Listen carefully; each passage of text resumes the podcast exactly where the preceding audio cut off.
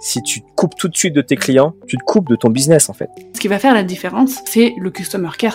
Ton client, c'est pas que le client qui te donne des sous tous les mois. Il n'y a rien de plus important que la relation client. Interroger ses clients, c'est eux qui ont la réponse au final.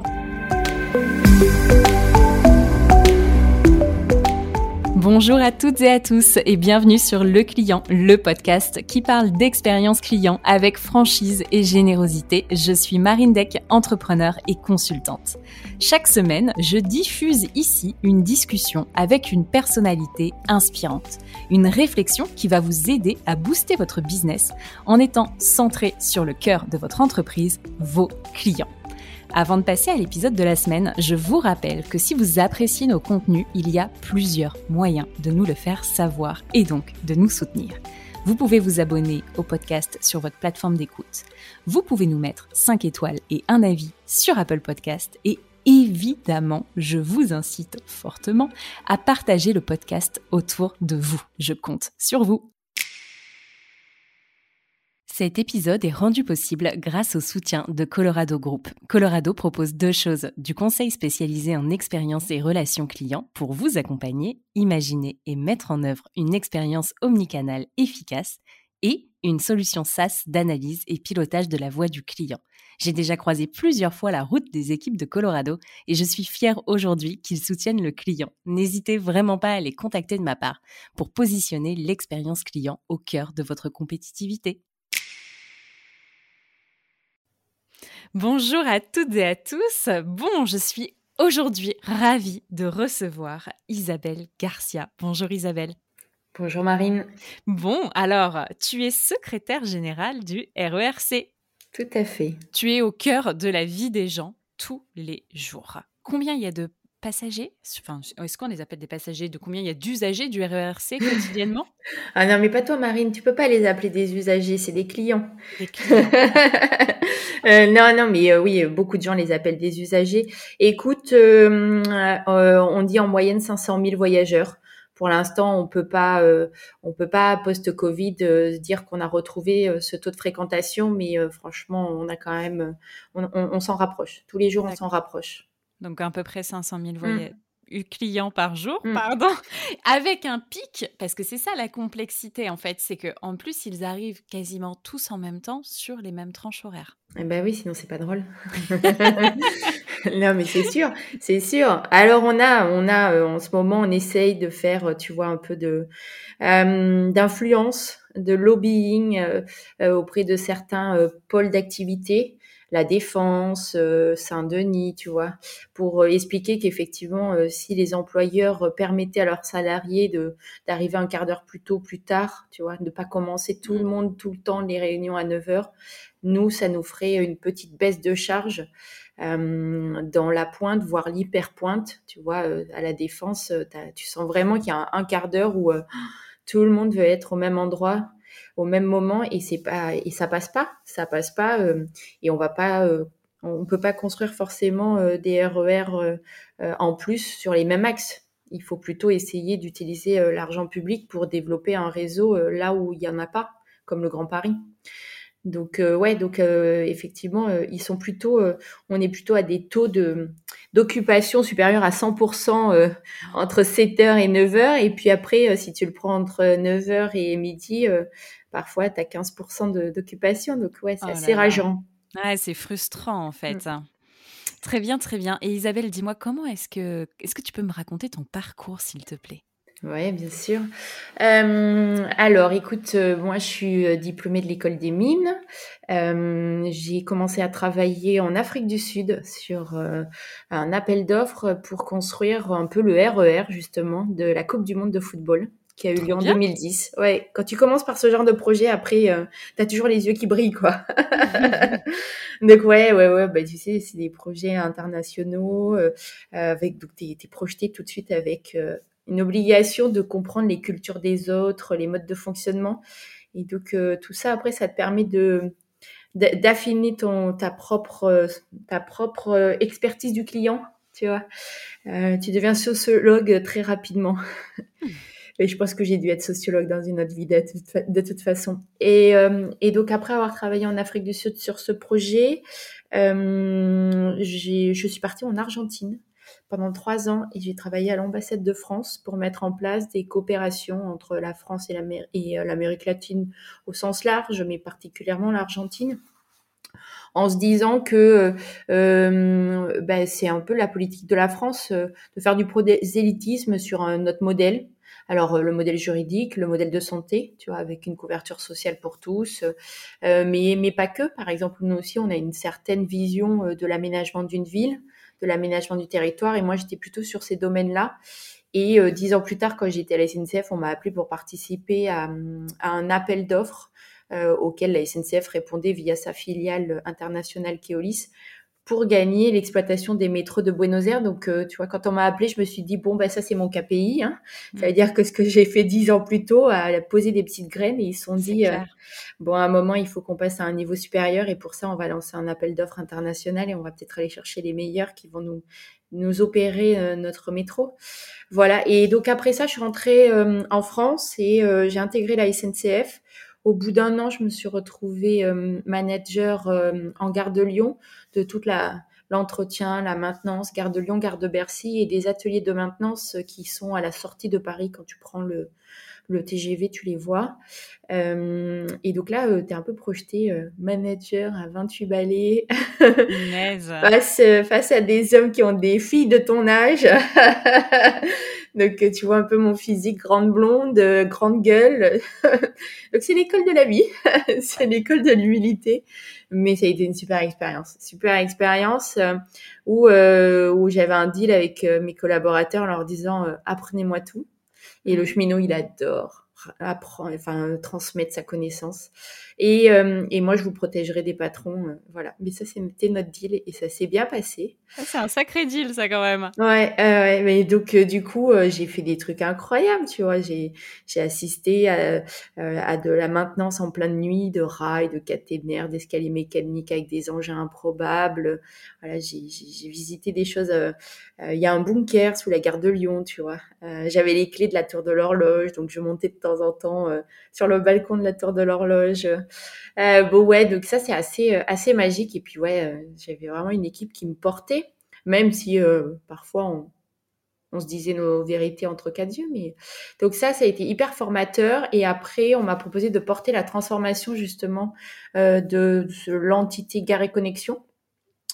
donc c'est celle qui regroupe les 3000 gares que la SNCF possède. Et à l'époque, elle basculait dans une autre euh, entité de la SNCF et on, s'était rendu compte que ces agents qui faisaient la maintenance de tout ce patrimoine étaient un peu euh, les oubliés du système.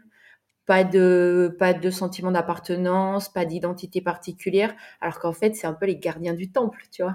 Et comment tu fais pour euh, mesurer le sentiment d'appartenance? Comment vous vous en êtes rendu compte? Euh, ben parce que c'était une entité toute neuve qui se créait. Euh, on les a un peu poussés euh, dans cette entité en se disant oh bah vu qu'ils bossent dans les gares, on les met chez Gare et Connexion. Mais tu crées pas une, enfin tu vois, tu tu crées pas un sentiment d'appartenance comme ça parce que tu as créé une nouvelle entité. surtout quand tu as des techniciens et que tu dis que tu les mets dans une entité qui a plutôt une vision de valorisation du mètre carré, de commercialisation des espaces en gare le choc des cultures, tu vois. Mais je pense mmh. dans n'importe quelle entreprise. Euh, et euh, bah, en fait, faut. Moi, j'ai, comme j'ai eu la chance de les fréquenter et de, de les manager pendant cinq ans, je pense que j'avais acquis une certaine crédibilité pour leur dire non mais les gars, on va y aller, ça va être que du bonheur. Et euh, on va justement, on a, on nous donne l'autorisation de définir notre identité, de dire ce que l'on veut. Et en fait, on a surtout euh, digitalisé tous les processus. Ils étaient encore à l'âge de pierre, tu vois. Mmh. Ils faisaient des rapports de maintenance sur un bloc-notes. Euh, ils retapaient ça sur leur ordinateur fixe le soir. Enfin, tu vois, tu dis lunaire, quoi. Le technicien qui passe la moitié de son temps derrière son PC pour faire des comptes rendus, alors que sa science, elle est d'être sur le terrain et de diagnostiquer des problèmes, quoi. Et ça s'est bien passé, ça? Ouais. Euh, ce passage Ouais, ouais, ouais, c'était c'est vraiment euh, vraiment top. Euh, j'avais j'ai on a lancé en six mois 12 expérimentations de digitalisation de processus, tu vois, et à chaque fois on par processus on prenait une startup et un une SS2I, tu vois, une boîte Et donc comme ça, en, en même temps, euh, moi, je me sers souvent des partenariats pour apprendre d'autres méthodes projet, d'autres manières de C'est fonctionner. cool ça, du coup, euh, Mm. c'est d'in- d'instaurer des deals avec des startups à Mm. chaque fois. Ah ouais, ouais, bah t'imagines, euh, on a, enfin la SNCF c'est assez magique, on a été les premiers à, à, à bosser avec des startups, tu vois. Et la relation startup grand groupe, euh, euh, moi j'avais témoigné dans un bouquin de de, de Raise, je sais pas si tu connais euh, Oui. le fonds d'investissement Oui, Raise, parce que justement avec Raise on avait monté euh, le premier programme de euh, David avec Goliath, quoi, en se disant comment on, comment. Mais oui, ouais. exact. et donc, ils l'ont prototypé avec nous, avec la SNCF. J'avais mis euh, 12 patrons de la SNCF face à 12 start-upers euh, qui s'étaient choisis, tu vois, un peu en mode euh, meet, meet matching. Euh, on fait un mythique. c'est le Tinder, en fait, ça. de la Non, toi, non, je te swap. Non, toi, non. et donc, euh, des- c'était super. Alors, euh, on n'a pas à chaque fois réussi à faire du business Bien ensemble et c'est pas grave. En plus, on prototypait, donc tu vois, on n'avait pas non plus des, des attentes colossales. Mais, euh, mais voilà. Donc, euh, pour poursuivre euh, mon parcours, ça, ça a été justement mon poste d'après.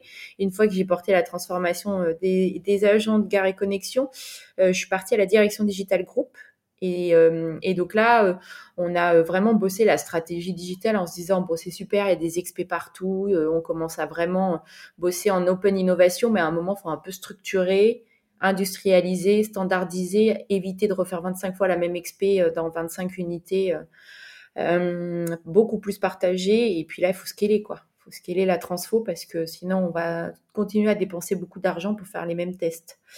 Euh, et, euh, et c'était super. J'ai rencontré des gens extraordinaires, des en data, en IoT, en design d'appli, euh, design d'expérience, euh, tu vois.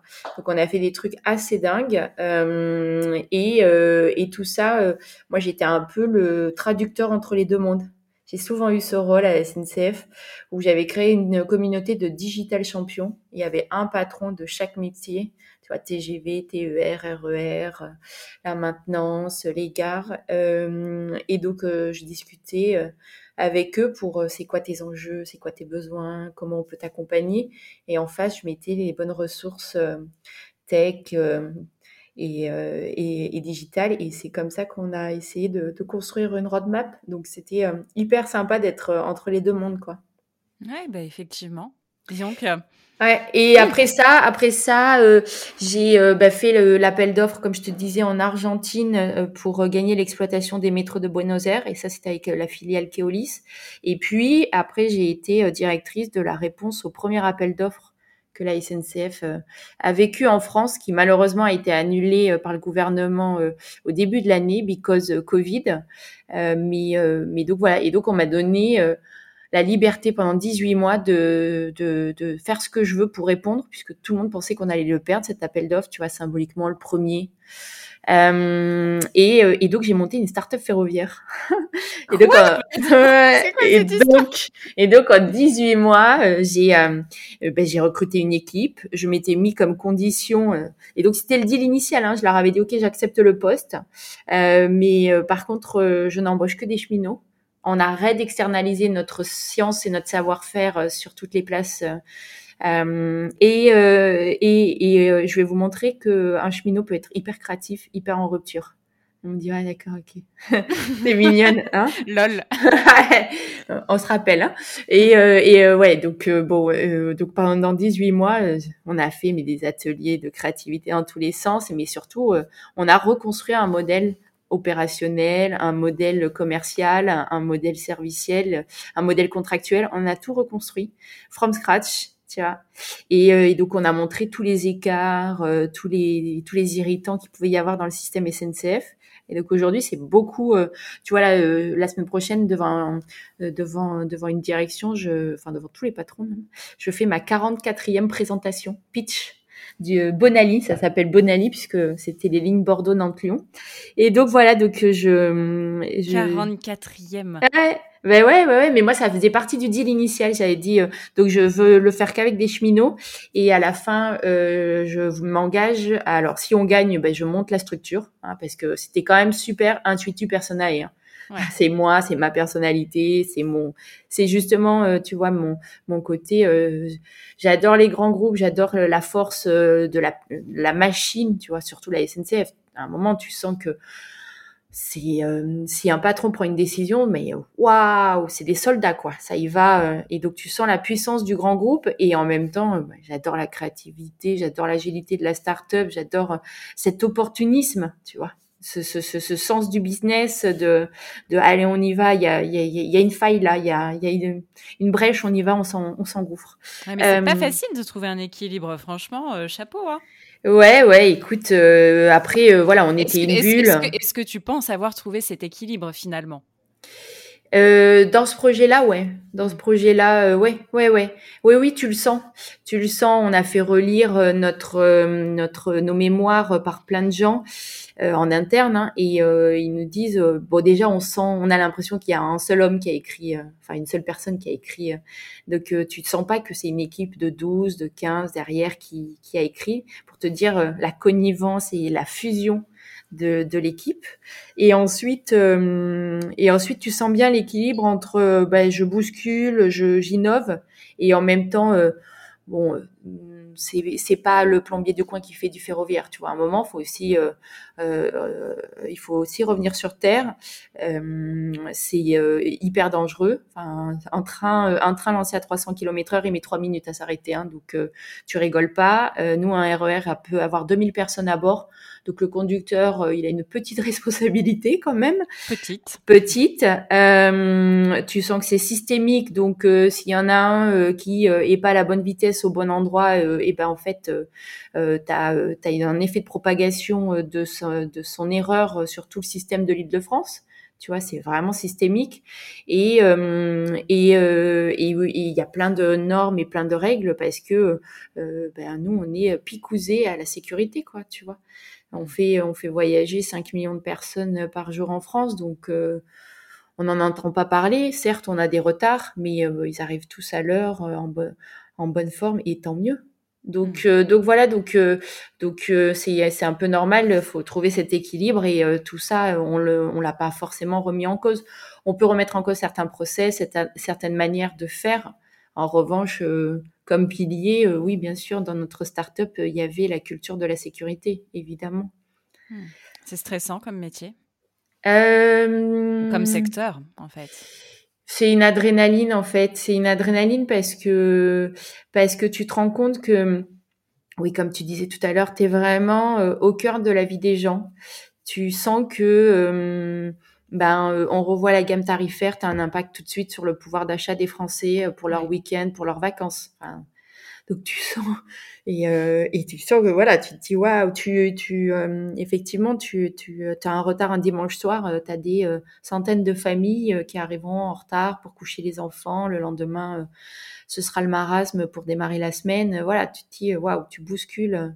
Donc quand ça se passe bien, c'est transparent dans la vie des gens et quand ça se passe mal, euh, tu deviens euh, vraiment le le, le, ouais, le point de départ de toute une désorganisation dans, la, dans leur vie. Donc, euh, assez chaud comme impact. Mais, euh, mais après, euh, stressant, je te dirais euh, non, parce que tout est fait euh, pour, euh, pour euh, boucler, reboucler. voilà, il y a la technologie, la technique nous aide aussi à, à avoir des boucles de des boucles qui font que, enfin, tu vois, tu peux prendre le train tranquille. T'inquiète pas. Soyez rassurés. Non, non. Ça marche. Et alors, qu'est-ce que vous mettez en place pour que euh, les clients aient envie de prendre le RER tous les jours? Ah ben euh, déjà euh, qu'il soit à l'heure, ça ça euh, ben, hum, le RERC a une petite particulier, une particularité pardon d'avoir pas mal de clients touristiques ou, ou occasionnels et je vais y revenir mais sinon quand même un RER par définition c'est un train qui emmène des gens de la banlieue vers le centre d'une Mm. ville pour pour aller travailler. Donc c'est des pendulaires tu vois ils commutent, comme diraient les Anglais, euh, et, euh, donc eux, euh, à la rigueur, euh, je te dirais, c'est assez basique comme besoin dans la pyramide de Maslow. C'est avant tout un train à l'heure, fréquent et propre. Et une fois que tu as ça, ils sont satisfaits et ils le prennent pour aller bosser. Après, si tu commences à leur rajouter de l'intermodalité, c'est-à-dire que euh, bah, tout le monde ne vit pas à 10 minutes à pied euh, de la gare de, euh, d'origine ni de la gare de son bureau. Et donc là, si tu lui facilites pas la vie, soit des parkings à vélo, soit des parkings de voitures. Euh, c'est pas c'est pas simple. En plus, ben, comme tu le disais tout à l'heure, moi c'est, je t'avoue que c'est un grand dilemme pour moi, mais je, je, on, va essayer de, de, changer les choses dans les années à venir, mais déjà on a un matériel sur le RERC qui a 40 ans. Et avant qu'il soit renouvelé, il va falloir encore attendre 10 ans. Et donc, on est en train aujourd'hui d'écrire le cahier des charges pour passer l'appel d'offres d'un matériel qui va être mis en service dans 10 ans et qui va rester encore 40 ans. Donc mmh. aujourd'hui, j'écris des choses en 2021 qui auront vie et existence en 2070. Donc quand tu dis, tu dis le truc, tu dis waouh, comment les clients vont se comporter en 2070 si ça c'est pas du pari? Comment tu fais pour rédiger ce cahier des charges et avoir autant bah. de vision sur euh, du long terme? Effectivement, c'est soit tu le fais au doigt mouillé, soit, euh, bah, je sais pas, ou tu te fais une soirée avec tous tes collègues et vous prenez, vous prenez ce qu'il faut pour avoir les idées en ébullition. Mais sinon, waouh Ouais, ouais, ouais. Ben, moi, moi, je dis, il faut jouer la carte de la modularité, de la flexibilité. Comme ça, tu injures pas l'avenir. Euh, effectivement, euh, ça serait tellement sympa de pouvoir euh, dépluguer quelques fauteuils, quelques sièges pour pouvoir mettre des vélos le week-end, tu vois. Hmm. Parce que le week-end, bah, typiquement, nous, on a une branche du RERC qui longe la vallée de la Bièvre entre Massy et Versailles. Et il y a plein de gens qui font quelques kilomètres en vélo et après prennent le RER e parce qu'ils sont fatigués ou vice versa. Enfin, euh, voilà. Et, euh, et puis euh, le même les pendulaires, en fait, je pense que certains qui aimeraient pouvoir embarquer leur vélo et pas devoir le garer à, la gare après prendre un vélib dans Paris, enfin tu vois. Après, aux heures de pointe, bah, je te disais tout à l'heure, c'est un peu compliqué quand bien même de faire de la place pour les vélos. Je pense que et puis les gens pour embarquer les vélos aujourd'hui, les trains sont pas très pratiques, donc euh, ils, euh, ils, nous retarderaient à la fermeture des portes. Or, euh, tu vois, par exemple, dans le, les gens le savent peu, mais le RERB aidé se croise dans le tunnel entre Châtelet et Gare du Nord. Il y a même pas 90 secondes entre deux trains. Et c'est la norme de sécurité, mais la plus stretchée, quoi. Tu peux pas faire moins. Oh. Euh, donc celui qui retient les portes, d'ailleurs je passe un message, celui qui essaye de retenir les portes à Châtelet ou Gare du Nord, et eh ben déjà il a planté 5000 personnes quoi. voilà. Arrêtez de faire ça faut pas faire ça, c'est pas bien. Euh, et donc, euh, t'imagines, euh, sans le vouloir, euh, ben, parce que il y a du monde, t'arrives pas à monter ton vélo, et en fait, c'est pas un vélo, t'en as 20 comme ça à monter, bon, ben c'est fini là. donc pour l'instant, pour l'instant, ben pour répondre à ta question, comment on fait On se dit que il faut se garder la possibilité de et en même temps, après, euh, bah, tu as quand même des normes de sécurité, euh, tu as des normes euh, d'accessibilité pour euh, les handicapés, tu as plein de normes. Donc, c'est génial parce que tu es dans un tel champ de contraintes que en fait, tu es obligé d'être créatif. Parce que sinon, tu reproduis l'identique et tu sais que tu vas droit dans le mur. Donc voilà, donc c'est c'est assez intéressant et et donc ouais et les et les pendulaires en plus le Covid a encore euh, brouillé les cartes, quoi. Euh, je te raconte juste ça, mais euh, on se rend compte que ben, nous, on a des trains entre midi et deux qui sont pas mal chargés en ce moment. Ok. dis, mais pourquoi donc?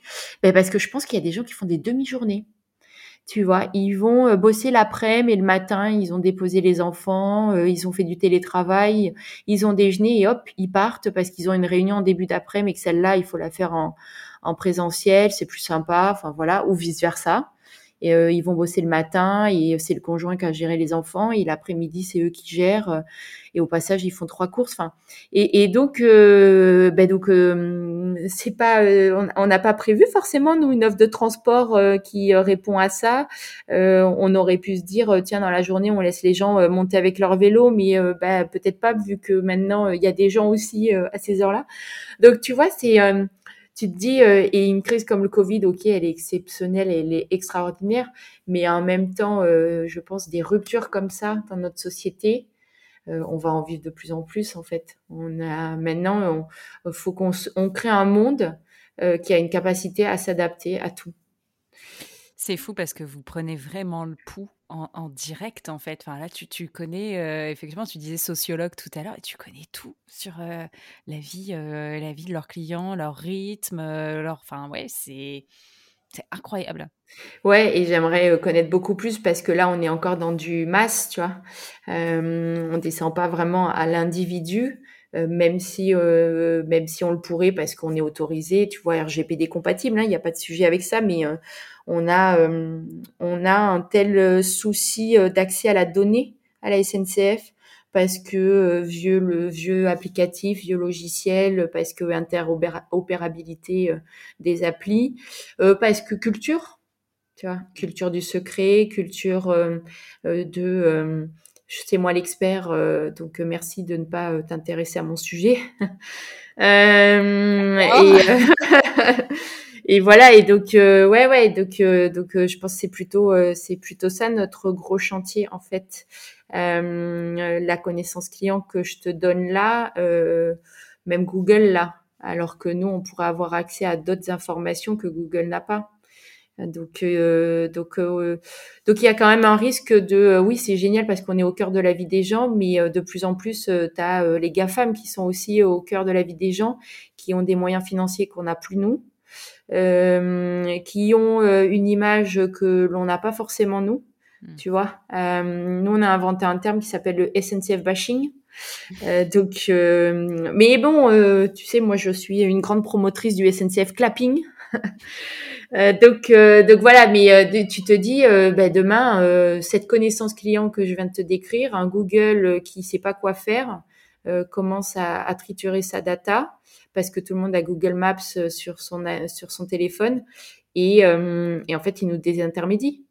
Et nous, ben, qu'est-ce qu'on devient? On devient un conducteur de train, quoi. comme l'aérien, comme l'hôtellerie l'a vécu les dernières années.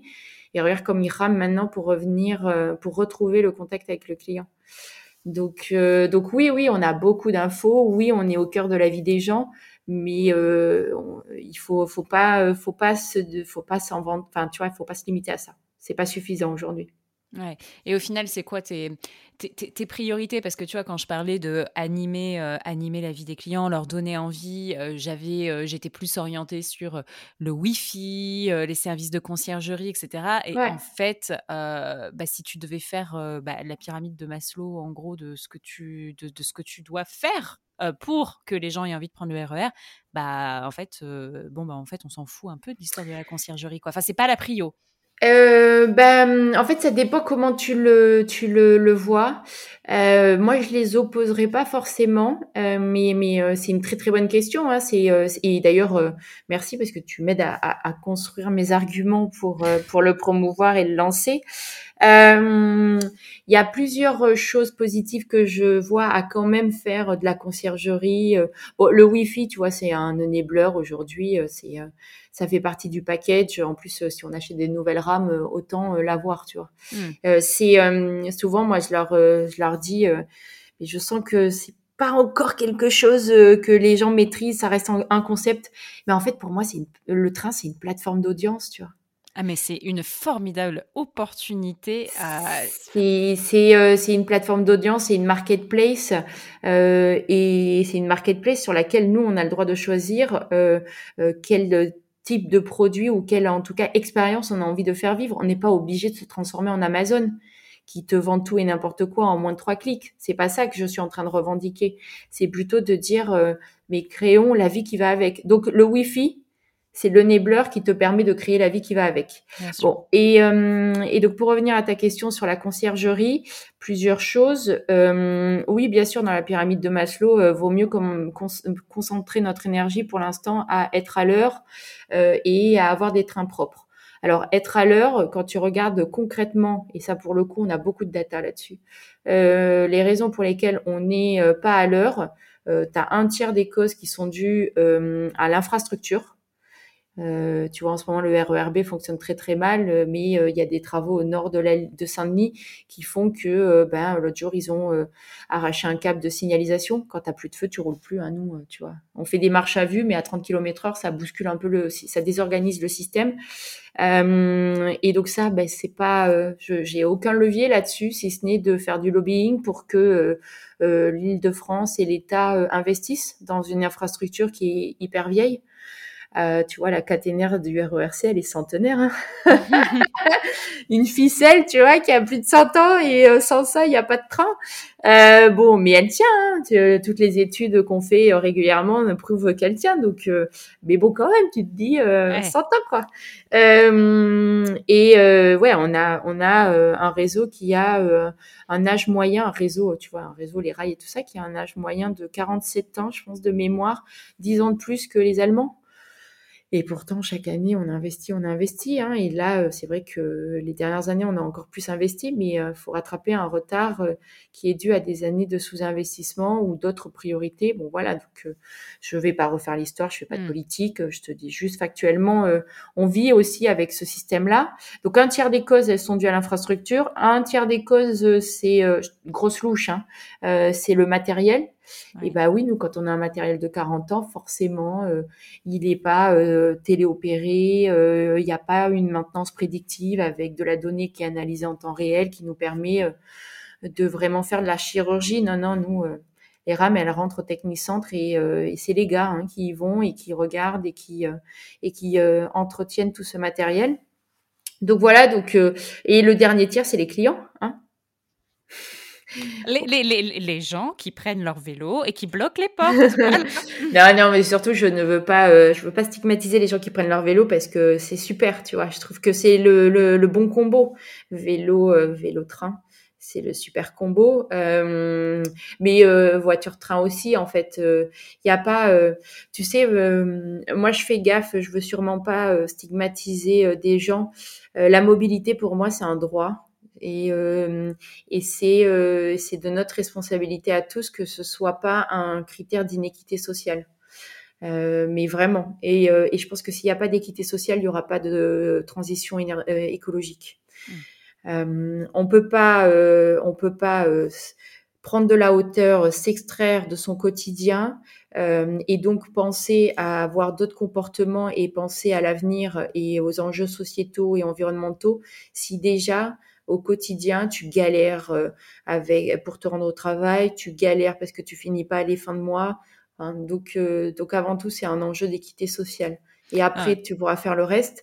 Donc, euh, donc, donc, tout ça pour te dire, je veux pas du tout stigmatiser les gens qui prennent la voiture pour aller travailler. Non, non, et, ou qui prennent le vélo. Et ni les vélos, évidemment. C'était ah juste sur l'idée de bloquer les portes et de prendre de la place. Mais comme les gens le font avec leur fichu sac à dos. ah oui, tout à fait. Mais on stigmatise pas les gens qui ont des sacs à dos pour autant. Non, mais t'as raison, t'as raison. Mais euh, comme les gens qui en ce moment, ah bah tu vois, en mode sociologue, euh, euh, nous, on a une croissance exponentielle depuis la rentrée de d'affaires oubliées.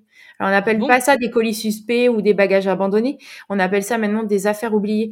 Mais en fait, les gens ont perdu l'habitude de prendre les transports en commun c'est un truc de dingue, hein. euh, en faisant du télétravail, en étant confiné, et donc euh, euh, ben, ça va être le collégien qui oublie, oublie sa trousse de stylo sur le fauteuil, sur le siège. bah ouais, mais sauf que nous, avec les procédures que l'on a, et puis t'imagines en période de procès du Bataclan, enfin voilà, mmh. c'est c'est pas le moment de plaisanter avec ça. ben nous, c'est une heure et demie de retard. Ah, tu vois, euh, parce que euh, voilà, donc on essaye effectivement de, de, de, prendre le problème, de regarder différemment le problème, de, de, de discuter beaucoup avec euh, la police, mais mais voilà, by the way, ça reste ça reste un sujet, donc donc voilà, donc c'est pas c'est pas forcément évident. Et tu vois, si j'en reviens à, l'idée de départ qui de dire euh, comment est-ce que tu priorises et euh, comment tu construis ta pyramide de Maslow, en même temps, si tu continues, et il y a tellement de grandes entreprises et vieilles entreprises, si tu continues à ne rester, entre guillemets, que concentré sur euh, le fait d'être à l'heure, avoir des trains qui sont propres, etc., ben en fait, tu bouges jamais rien. Enfin, il faut faire d'autres choses pour un peu, et c'est valable ah, pour oui. les collaborateurs aussi, tu vois, donner un peu de sexy dans l'histoire aussi à un moment. Merci, merci de me remettre sur la ligne droite de ma réponse. J'avais perdu le fil. Non, mais alors voilà, c'est ça que je voulais te dire quand tu m'as posé la première fois la question de mais pourquoi faire de la conciergerie? Mais c'est tout à fait ça. C'est que en fait, déjà moi, j'aime toujours être là où on ne m'attend pas. Alors évidemment, faut être impeccable sur les fondamentaux parce que sinon tout le monde te rit au nez en disant mais attends, mais déjà occupe-toi de faire rouler les trains à l'heure et puis après tu feras des paillettes. Euh, mais mais par moment, c'est quand même sympa de créer le, le, petit effet de surprise et de dire bah c'est aussi ça la SNCF. Tu vois notre dernière pub là qui tourne en ce moment. Euh, ben ouais, on n'est pas parfait, et on assume et ouais, et en même temps on se bat pour des causes, euh, des causes euh, qui sont qui qui nous tiennent à cœur. Euh, et, euh, et ben rien que cette pub là, je pense que la plupart des gens ne s'attendaient pas qu'on soit capable de la sortir avec des messages hyper forts, tu vois. Euh, et, et, donc voilà, donc donc il y a y a ce côté de un moment détourner un peu l'attention. Alors c'est pas de la manipulation, mais de dire bah regardez, on est aussi capable de faire ça dans dans le marasme dans lequel on est on arrive quand même aussi à avoir la créativité et l'envie de, de, de, faire de la conciergerie en gare. Euh, de deux, euh, bah, sincèrement, euh, il y a des super terrains de jeu. Enfin, tu vois, pour nous, c'est des opportunités business. C'est aussi une manière de réfléchir différemment. Enfin, le RERC, par exemple, il y a quatre gares dans le 16e. Aujourd'hui, le mètre carré est pas valorisé. Elles sont magnifiques, c'est des petites maisons, euh, voilà. Et euh, on essaye là de, de se dire, euh, j'ai appelé ça le projet Fast and Curious, de dire en 18 mois, on sort de la vente à emporter, du food truck. L'été prochain, on y met des terrasses et on met voilà un, un, jeune qui a envie de vendre du café avec deux parasols, trois chaises, une table et on y va, on crée une animation, on crée une dynamique et on verra bien ce qui se passe, tu vois. Euh, et donc il y a ça. Et puis alors le dernier truc, ben oui, tu as raison. C'est-à-dire que justement cet exemple-là, le 1er septembre, je fais la visite de ces gares-là et je la fais avec le manager des gares de ce secteur et il me dit c'est quand même pas malheureux de d'avoir des gares vides. T'imagines? La lucidité du gars Il te le dit, il te dit mais c'est quand même pas malheureux. Et, euh, donc voilà, et donc eux-mêmes pour les collaborateurs, euh, c'est un sentiment de fierté. Euh, lundi, on a inauguré le train des musées. Donc, euh, on a pris un train et on a pelliculé chacune des voitures avec des photos prises dans le musée d'art moderne, le musée Calguera, le Carnavalet et le Petit Palais. Bon, ben, les agents qui ont pelliculé, tu vois, qui ont posé le sticker 600 heures, tu vois, en mode commando, euh, la tête à l'envers, ils ont dû créer des échafaudages particuliers parce qu'à un moment, ils se retrouvaient perchés entre l'escalier qui monte au deuxième étage, la plateforme, enfin. Ils ont été hyper ingénieux pour faire ça. Euh, et ben ouais, mais euh, ils avaient les yeux qui brillaient, tu vois. Ouais. Ils disaient, euh, ben les gens, ils montent plus dans un train là, ils vivent une expérience. En fait, ils, ils vont pas au travail, Hmm. Ils visitent un musée qui roule, tu vois. Euh, donc, euh, donc c'est euh, c'est pour eux aussi qu'il faut qu'on se batte et qu'on lance des projets comme ça, un peu side business initialement. Et, et en fait, il y a quand même des exemples où on a fait du side business et après c'est devenu du core business, tu vois. Ouais. Donc, euh, donc, euh, donc, faut le faire comme tu dis, parce que sinon, de toute façon, si nous on imagine que ça peut être un jour à terme une opportunité business, faut se dire qu'à côté il y a des concurrents qui l'ont déjà vu comme ça. Mmh, mmh. Et, justement, euh, est-ce qu'on peut parler du modèle économique Ouais. Euh, donc euh, c'est vrai que jusqu'ici sur le podcast, on n'a jamais eu euh, ce, ce, type de situation. Ou deux clients.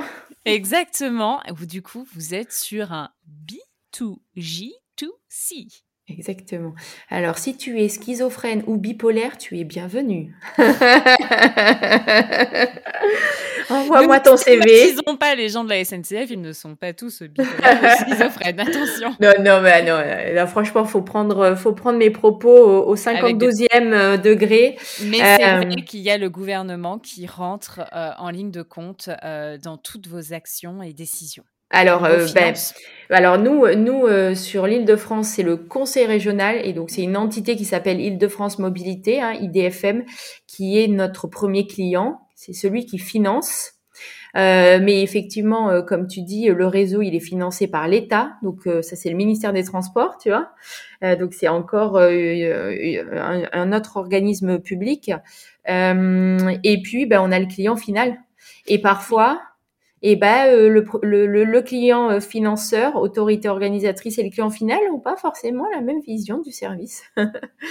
Donc euh, et puis on pas les mêmes enjeux. Ce qu'il faut se dire, c'est que du coup, en fait, le, le client final ne paye pas du tout le plein tarif. Quoi. Ah non. Ah non, non, non, non.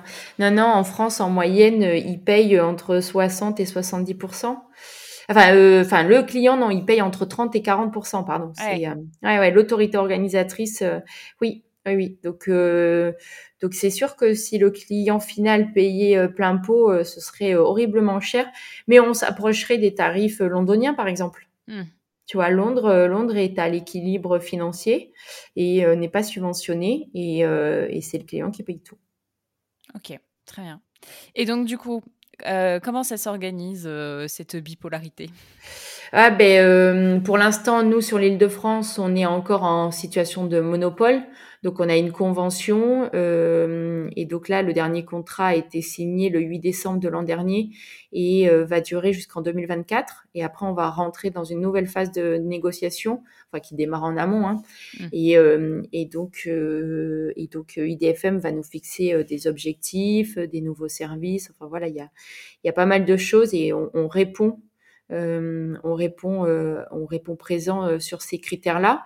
Et puis, bah, très rapidement, enfin très rapidement, le ferroviaire est un temps long comme on dirait. Euh, on va être mis en concurrence ligne par ligne. Donc là, euh, cette année, euh, l'appel d'offres qui est lancé, c'est sur T4, T11, donc c'est deux trams. et ensuite, tu vas avoir les lignes NEU, enfin, tu as LJ, pardon, LJ qui va arriver, après NEU, HK, et puis bah, le RERC, c'est le dernier. C'est le dernier qui est mis en concurrence en 2031. En fait, euh, l'un des critères pour réussir une mise en concurrence, euh, c'est que tu aies du matériel neuf. Euh, parce que sinon, sinon là, il faudrait qu'on fasse une rétrocession du matériel à, à, un nouvel opérateur et dans une qualité pas top, tu vois. Donc, euh... du coup, le cahier des charges que vous êtes en train de rédiger en plus, etc. Ok. Et puis le timing défini comme ça en fonction des arrivées des nouvelles rames, tu peux, euh, c'est un des critères pour ouvrir euh, à la concurrence. En tout cas, c'est quand même plus correct de lancer un appel d'offres avec du matériel neuf et dans de bonnes conditions. Sinon, euh, t'attires pas le chaland. Hein. Ça marche. Et alors dis-moi, sur les réseaux sociaux, comment ça se passe? Parce que du coup, les clients sont quand même actifs, mais vous aussi, vous l'êtes beaucoup. Et eh ben euh, oui, alors peut-être on l'a été en réaction à. Écoute, euh, le RERC, il est, vraiment très très particulier, tu vois. Euh, c'est celui qui est le plus touristique et, et c'est celui qui a la plus grosse communauté de Twitos. 70 000. Euh, je crois même que là, on doit être à 71 000. Euh, donc, euh, ça monte depuis la rentrée. pourquoi? Ben Parce que tout simplement, c'est tellement compliqué déjà de comprendre la ligne avec ses multiples branches. C'est quand même la seule ligne où tu peux faire Versailles-Versailles. oui, tu en peux faire la boucle en fait, quasiment. Ah, ben ça arrive de l'autre côté. Voilà, c'est ça.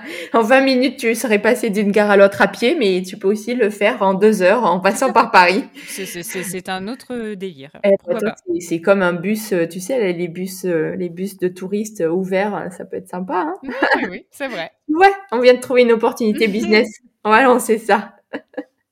Euh, et donc, euh, euh, qu'est-ce que je, je sais pas plus que je Les réseaux sociaux, Twitter. Oui, et donc, donc comme la ligne est compliquée déjà à comprendre en soi. Après, l'information voyageur a pas toujours été super quali sur les applis, l'affichage en gare même si on progresse, hein, tu vois, mais on a eu aussi à un moment, bah, comme toute entreprise euh, euh, qui n'est pas digital native, euh, on s'est retrouvé devant un sujet d'omnicanalité. et donc, bah ouais, tu crées tes différents canaux, mais ils sont pas connectés au même endroit, à la même source. Et donc, en temps réel, tu n'envoies pas la même info partout. Donc, tu as un écran en gare qui te dit que le train a 10 minutes de retard, ton appli te dit qu'il est supprimé, la, la voix sur le quai te dit que il va finalement arriver voie B alors que t'es, enfin quai B alors que t'es quai A. Donc, tu vois le gros bordel animé. et donc, en fait, on a décidé que la community manager, enfin, on en a trois, sont assis à côté de la tour de contrôle, un peu, tu vois, le centre opérationnel. Très intéressant. Et, et donc, eux, ils retranscrivent en live et en langage français. Hein, pas langage cheminot, euh, l'information euh, et, et, donc ben, forcément les clients ont compris et donc se sont abonnés et et, et participent. Et en fait c'est ça qui est assez magique, c'est que hum, ils posent des questions, enfin ils te posent la question. C'est clair que parfois, euh, je pense qu'il y a des clients qui ont plus rapidement l'info via euh, Twitter sur mais il est où mon train? J'attends depuis 10 minutes sur le quai plutôt que de regarder sur les applis. Alors, encore une fois, hein, ce que je te dis, je caricature, ça s'améliore et je t'assure que tu verrais euh, toutes les équipes qui travaillent sur ces sujets-là euh, sont acharnées et, euh, et, veulent vraiment, vraiment craquer tous ces sujets-là. Mais voilà, tu as, as, un legacy, tu as, plein de prestataires, tu as plein de... Voilà, tu du câblage dans tous les sens. Enfin, euh, L'île de France, c'est 340 gares, donc euh, tu peux pas euh, d'un claquement de doigts dire. Uniformiser tout le monde. Ouais, ouais, ouais. Tu vois, on a changé les écrans, mais je sais pas, il y a quelques années, tu te souviens, c'était encore les tubes cathodiques, hein, donc. Et, et, quand tu changes les écrans, c'est des milliers d'écrans que tu changes, tu vois. Nous, en fait, tout est surdimensionné à la SNCF. Tous les chiffres sont surdimensionnés. Dès que tu dis, ben ouais, on va mettre un 16 neuvième. Non, en fait, c'est pas un. je t'explique. t'as de quoi alimenter une usine chinoise pendant six mois. ouais. Euh, ouais. et donc euh, et, et puis euh, ben, du coup, euh, il se crée une connivence entre euh, euh nos voyageurs et euh, nos, nos, nos, nos, community managers. Et tu as des moments magiques de et l'écran ne fonctionne plus. et là, vous avez une bande podotactile qui est décollée.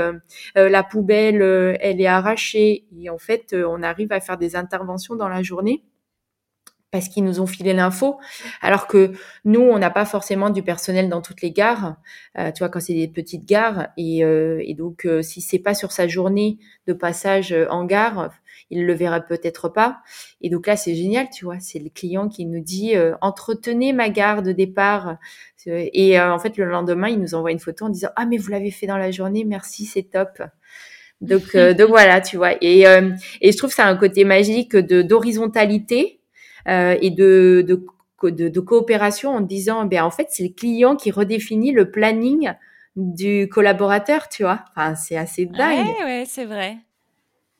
Et du coup, tes CM, ils sont actifs de 6h à 22h, c'est ça? Ouais, ouais, ouais. Ils se relaient hein, quand même. non, non, non, non, non, non, non, On ne les torture pas. Non, non, mais euh, franchement, je leur tire un, grand chapeau euh, parce que euh, bah, souvent les messages sont quand même très courts, très secs, et c'est normal. Hein, oui.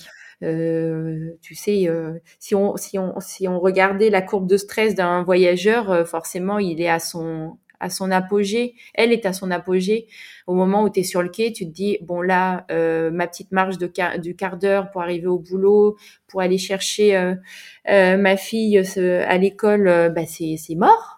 Donc là, s'il n'arrive pas dans les deux prochaines minutes, il va falloir que je commence à activer plan B, plan C, c'est des coups de fil. Donc c'est normal. Il, il, envoie des messages, le client envoie des messages qui sont pas forcément très enrobés. Euh, et donc les CM, euh, eux, euh, ont, cette capacité à faire tomber tout le et puis à, répondre. J'allais dire, ils réenchantent pas, tu vois, la vie de la journée du client, mais pour peu que bah, l'info soit positive, là, tout d'un coup c'est super et si elle est si elle est pas top il arrive à la faire passer avec euh, un, peu de forme. Donc euh, ouais, je, franchement, je les admire parce que, bah, encore une fois, tu vois, c'est les traducteurs entre le monde SNCF et, et l'univers du client, et, euh, et c'est pas tous les jours facile. C'est pas un rôle de CM sur une marque, tu vois. Ils Oui. sont pas là pour euh, travailler une identité, euh, pour euh, euh, créer du contenu. euh, non, non, ils, ils en font hein, aussi. On a un blog de ligne euh, qu'ils alimentent. Non, non, ils ont quand même des. euh, ils font pas que ça. Et, euh, et je pense qu'ils s'éclatent aussi à écrire des jolis articles pour mettre en valeur tout ce qu'on fait, pour raconter l'envers du décor, ou pour mettre en, en, en valeur comme ça des moments magiques avec des clients, euh, euh, avec des collaborateurs. Et justement, j'aimerais bien qu'on parle des collaborateurs. C'est quoi Mhm. ta, ta vision à toi de, de- du rôle des collaborateurs, de la symétrie des attentions? Comment ça se passe de ton côté? Enfin, enfin, au bout d'une heure. Elle, elle Bah, n'attendait que ça. Mais non, mais mais euh, non, j'attendais pas que ça. C'est super important de parler de- du client et c'est le titre de, de ton podcast. Et, euh, et sans le client, euh, il se passerait rien. Et en même temps, euh, tu te rends bien compte aujourd'hui que euh, euh, pour que le client soit satisfait, il faut que le collaborateur soit satisfait et engagé. Euh, alors, il y a 25 millions de stats, hein, tu vois, j'ai cherché un petit peu euh, avant qu'on se parle. Euh, nous, on dit souvent que un, un point de stat gagné euh, euh, pour le collaborateur, euh, c'est un point euh, pour, euh, pour le client. Euh, Certains te disent c'est un pour deux, deux pour un. Enfin, Hmm. bref, on comprend bien qu'il y a un impact euh, direct et linéaire entre les deux. Euh, et oui, donc euh, pour moi c'est euh, c'est hyper important parce que ben, tu vois ça rejoint tout à l'heure ce qu'on disait sur les enjeux euh, sociétaux. Euh, en fait, euh, s'il n'y a pas d'envie, il se passe rien. Et, et pour qu'il ait de l'envie, il faut qu'il n'y ait pas d'irritant et pas de, de choses qui te bouffent la bande passante. Ben, le collaborateur, c'est pareil. Moi, mon taf, mon devoir, c'est de lui enlever tous les irritants possibles. Et Dieu sait s'il y en a à la SNCF. Je t'assure que euh, faut vraiment le vivre pour euh, pour le croire. Et euh, et, euh, et tu vois, moi chaque année, j'embauche beaucoup d'alternants, de stagiaires pour qu'ils me permettent de garder cet œil neuf. Alors bon, il paraît qu'après 13 ans, j'ai toujours pas perdu mon rapport d'étonnement à la SNCF. Donc euh, Bien joué. je dois avoir quand même une petite capacité à faire ça, mais euh, mais oui et, et donc euh, et donc tu vois, je suis plutôt friendly de prime abord, donc mes alternants, mes stagiaires me racontent euh, à chaque fois, mais ils disent c'est lunaire, trois semaines pour avoir un badge d'accès au bâtiment, c'est lunaire. On a appelé, on a compté 25 personnes pour avoir un PC, tu vois, et euh, et, tout est comme ça. Euh, et donc, c'est plein d'irritants qui font que le collaborateur au quotidien, il se décourage. Tu vois, il passe beaucoup de temps déjà à résoudre ses, ses propres problèmes de fonctionnement. Euh, il se décourage. Euh, et alors, euh, s'il a, euh, par exemple, une idée de se dire, euh, bah tiens, euh, ça serait sympa de mettre un concierge dans la gare. En fait, il se dit, mais laisse tomber, quoi. Là, c'est l'Everest, là, c'est l'Everest qu'il va falloir que j'affronte. Euh, non, mais ça va, j'ai déjà affronté le Mont Blanc pour avoir un PC, donc euh, l'Everest, on va le laisser là où il est. Euh, et voilà, et donc c'est euh, c'est hyper important de faciliter la vie des collaborateurs au quotidien, et c'est euh, hyper important de, de de les libérer. Tu vois, moi je pense euh, je pense qu'on on est on est dans une entreprise où euh, on a un peu tué leur prise d'initiative euh, parce que euh, le, parce que les process, parce que le système, parce que souvent on leur a dit non mais ça ça va pas être possible, c'est pas la peine. Et et donc voilà, donc moi au quotidien je m'acharne à leur répéter, dès que j'entends une petite idée, dès que je les vois se mettre en mouvement, en leur disant c'est génial, vas-y, qu'est-ce que je peux faire pour t'aider? Vas-y, on y va, on va au bout. Hmm. Ouais, Et, on, et c'est pas grave. Et oui, il y a toutes les chances du monde que euh, on ait une montagne qui nous dise non, ça va pas être possible. Je dis c'est pas grave, je suis là. Euh, souvent, je leur dis euh, pour moi le manager c'est un importateur d'emmerde et c'est un exportateur de bonheur. Et, euh, et donc voilà, je leur dis mais c'est pas grave, je suis chef. On me tombera dessus. euh. Hier, je disais à un de mes collaborateurs qui osait pas, tu vois, qui, et je lui dis écoute parce qu'il va falloir que tu te libères. Moi, j'ai jamais critiqué les gens qui font. Par contre, ça m'exaspère les gens qui ne font pas. Euh, donc je lui dis tu vas faire, tu te libères, je m'en fous, tu y vas. Et je lui dis au pire tu vas faire quoi? Une erreur? Bah, qui n'en a pas fait? Bah les gens qui font rien font pas d'erreur. Je lui dis voilà, au pire tu vas faire une grosse erreur. Bon tu sais quoi, tu donneras mon nom, tu leur diras que c'est ma faute. Et puis je leur dis peut-être pour une fois il faut trouver une raison de me dégager. Il me dit ah mais non Isa mais non faut pas dire ça mais non mais on veut pas que tu partes. Mais je leur dis mais non mais je plaisante je plaisante. Et je lui dis voilà prends-le comme un jeu. C'est pas un jeu. Enfin tu vois je veux je veux pas passer le message que je joue.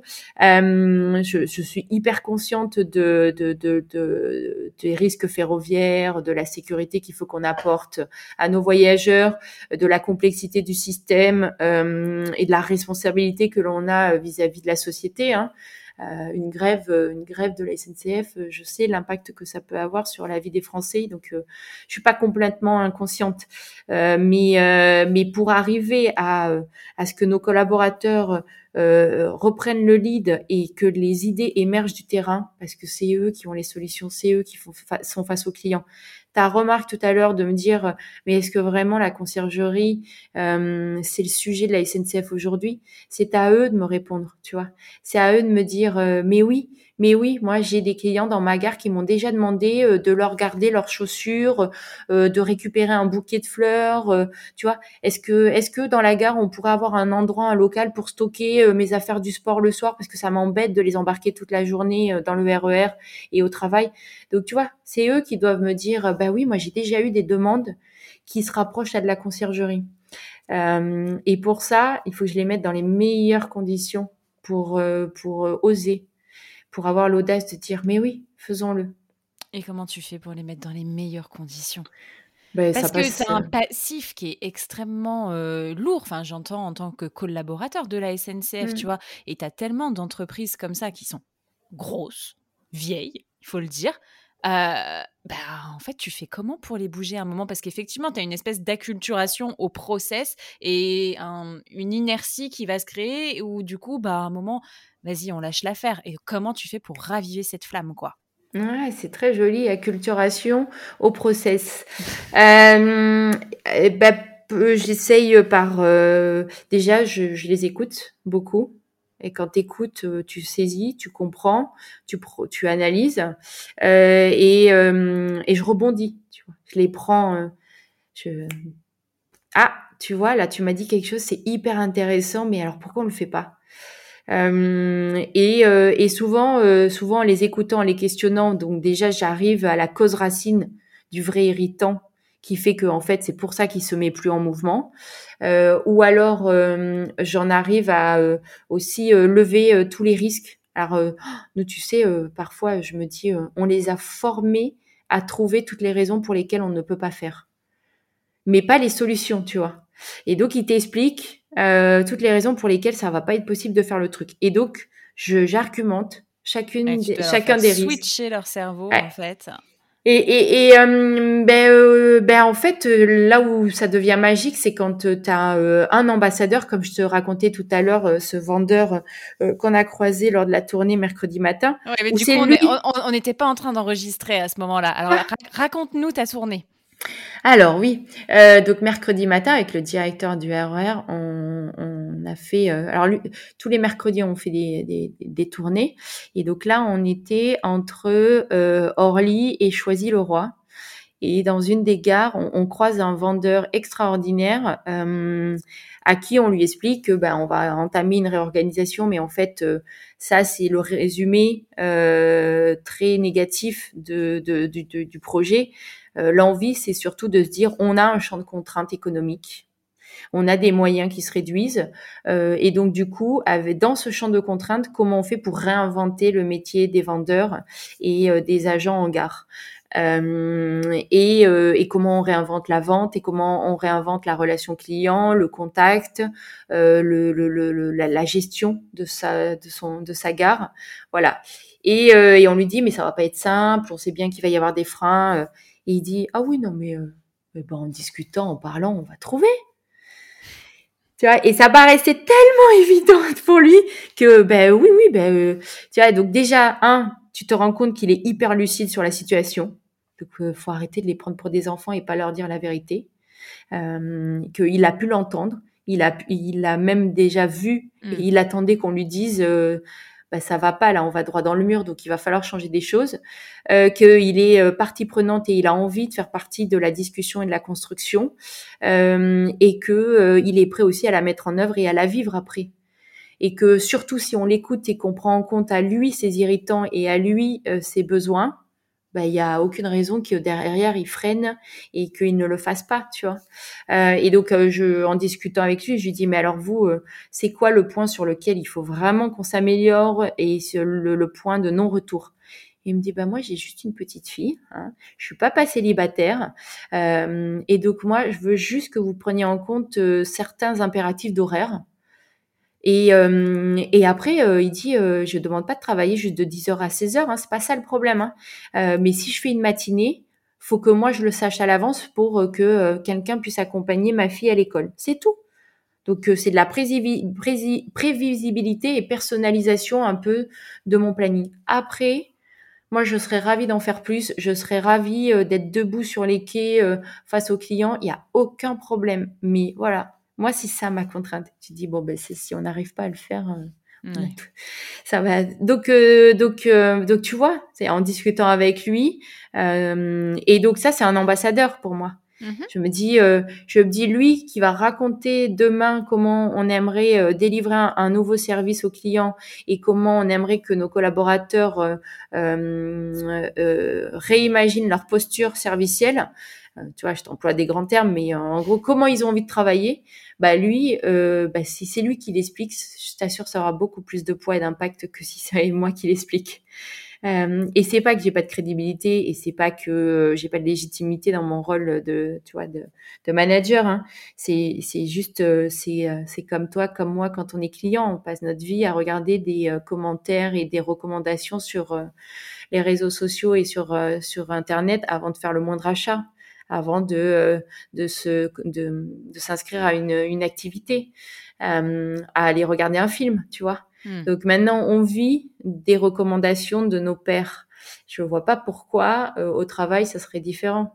Si ton collègue te dit non mais franchement ce projet va nous faire du bien, bah tu vas y aller. Ouais, c'est clair. Combien, Donc, combien tu manages de personnes, Isabelle? Alors euh, moi pas beaucoup, euh, pas beaucoup parce qu'ils me sont pas rattachés, tu vois. Euh, donc moi j'ai une douzaine de personnes, mais sur le RERC il y a 2200 personnes. D'accord, ok.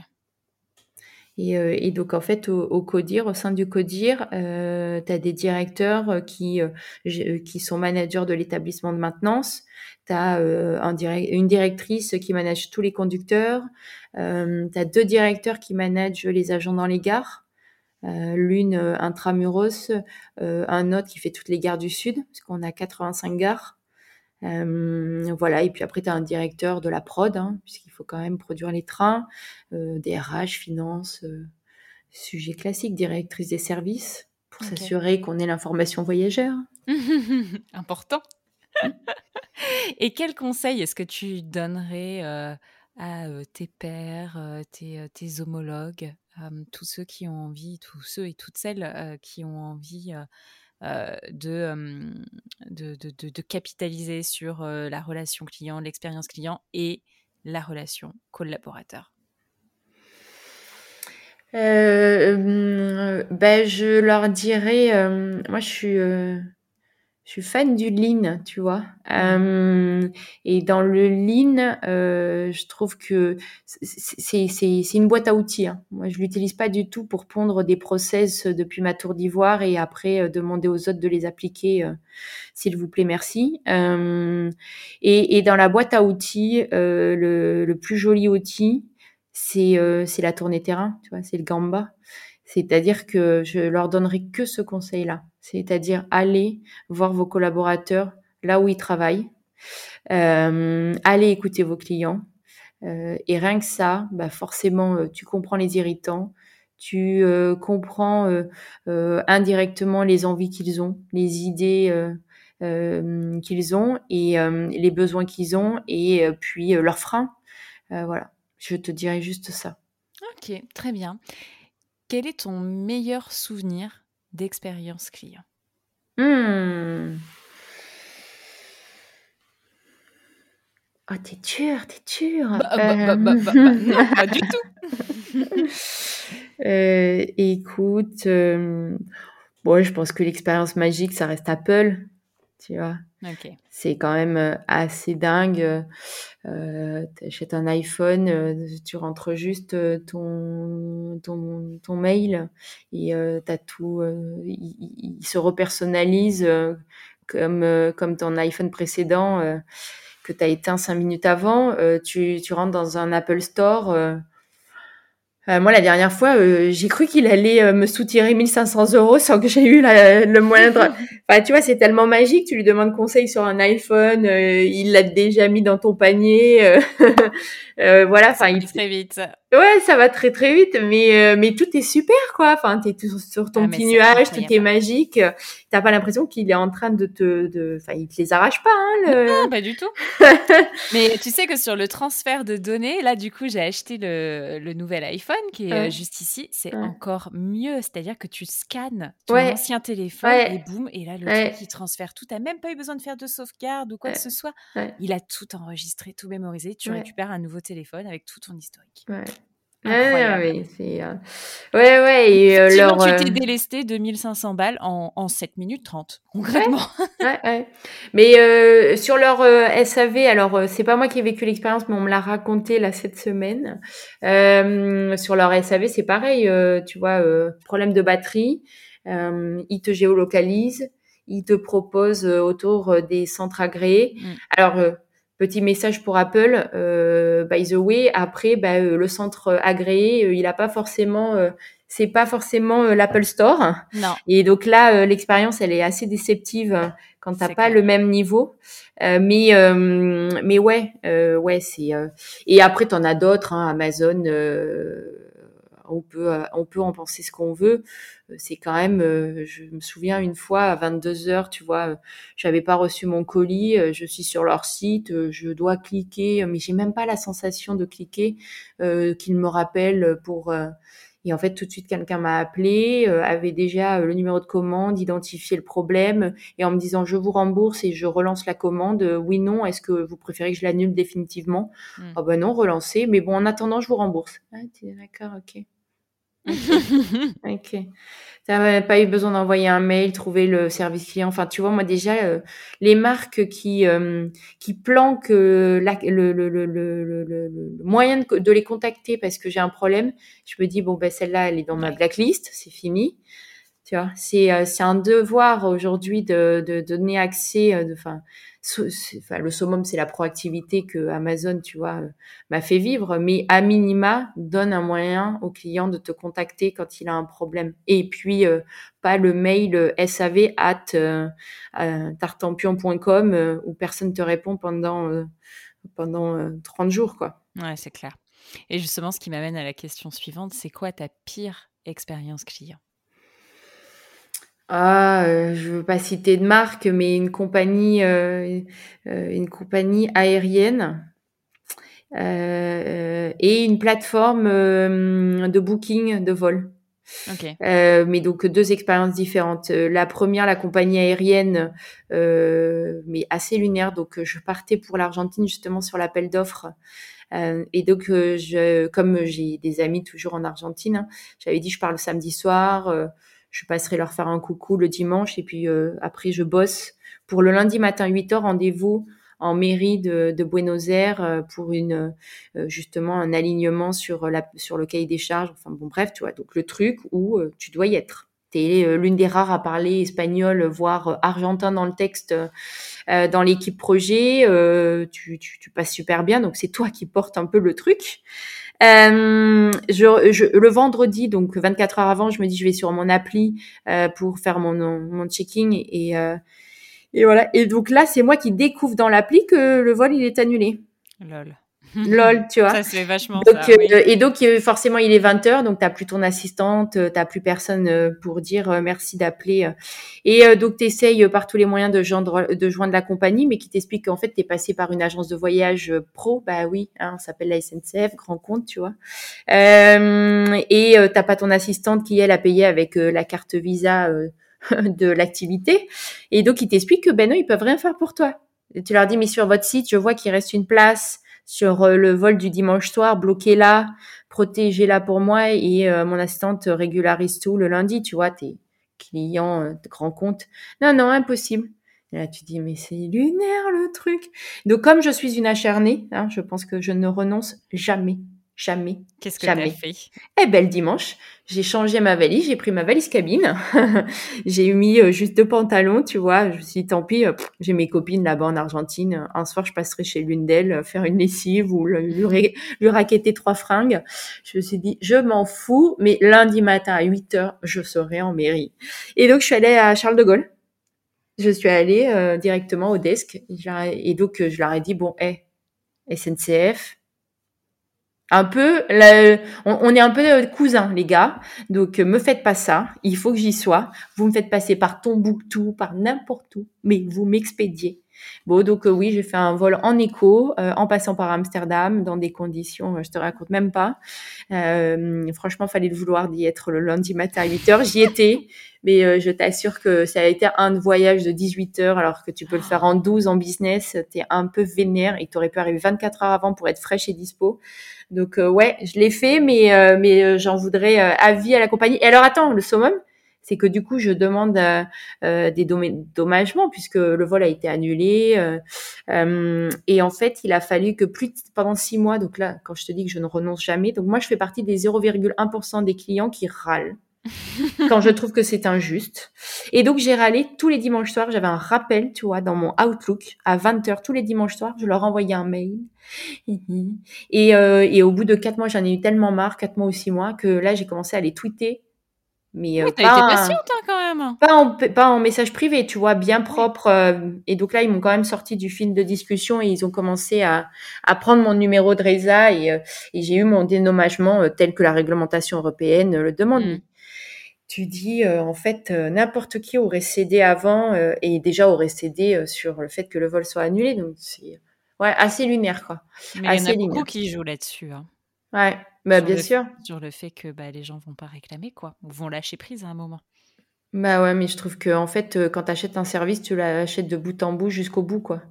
Et, euh, et puis tu peux plus te permettre de faire ça. Il y a tellement de concurrence. Et, et puis, bah oui, Amazon, Apple, Co, ils ont placé un, un, niveau tellement haut que Aujourd'hui, moi, le client qui me fait payer euh, la livraison euh, pour euh, quelque chose que je peux avoir même sur le site de la Fnac ou sur Amazon gratuitement, tu dis et ouais, je comprends bien les gars, mais en fait, développez votre business pour aller chercher du chiffre ailleurs, du revenu ailleurs, plutôt que de m'infliger de payer une livraison que les autres m'offrent.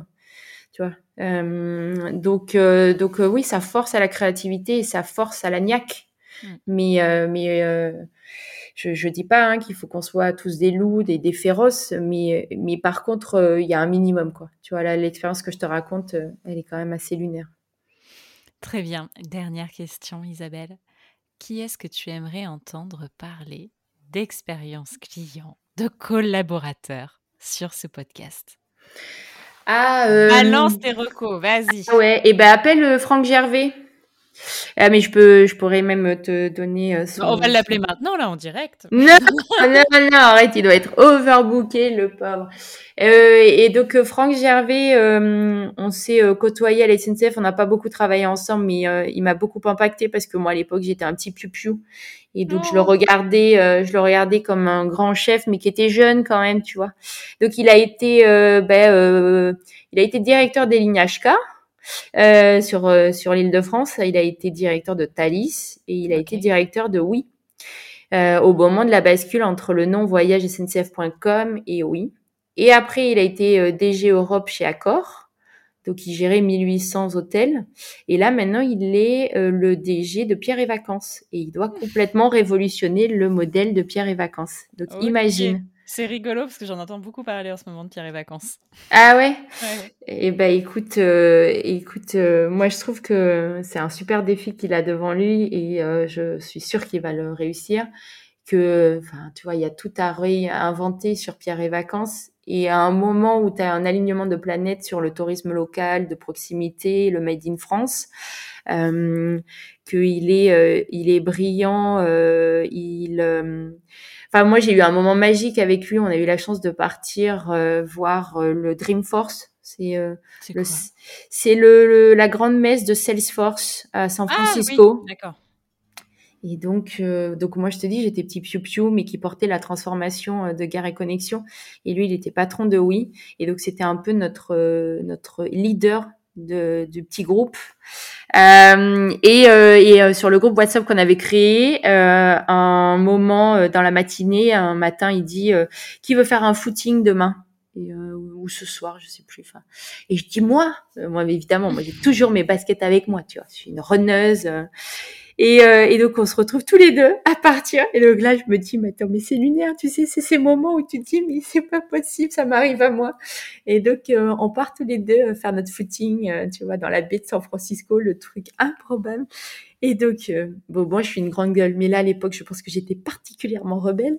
Je lui dis, t'as pas le droit, Franck, hein, t'as pas le droit. Toi, t'es à un niveau où tu as le pouvoir de changer les choses. Hein, donc, il faut que tu changes les choses, hein, parce que moi, je n'ai pas ce pouvoir-là. Pourtant, j'ai plein d'idées pour changer ce système et le rendre bien meilleur et bien plus euh, euh, sympa et pour les clients et pour les collaborateurs. Il se dit, mais, attends, mais elle, il faut la débrancher. Et en plus, tu prends ta voix de piou-piou, tu sais. Tiens, il a dû se dire, mais attends, mais c'est qui cette meuf pour me faire des leçons comme ça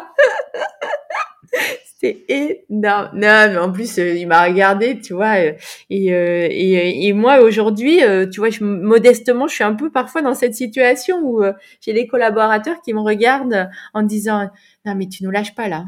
Là, on y va, on y va jusqu'au bout, mais tu, on y va. Hein.